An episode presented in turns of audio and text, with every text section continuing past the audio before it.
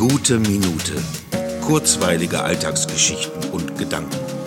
Mein Name ist Matthias Hecht und jetzt geht's auch schon los. Genau so.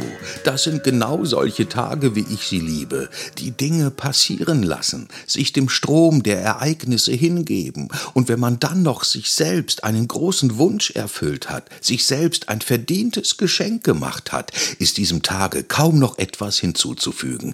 Ich habe lange überlegt, lange ausprobiert und verglichen und Beratung eingeholt. Und dann war es heute soweit. Das neue Mitglied meiner Instrumentenfamilie liegt neben mir schöner Körper, langer Hals und sie klingt wunderbar. Sie heißt Furch DGY und wird mir in Zukunft wahrscheinlich viel Freude bereiten. Und das i-Tüpfelchen auf diesem sonnigen, erfreulichen Tag war eine spontane Kaffeeverabredung auf der Dachterrasse des Modehaus Balz, wo ich ja neulich ein Tänzchen hatte, mit zwei von mir hochgeschätzten Freunden und Kollegen.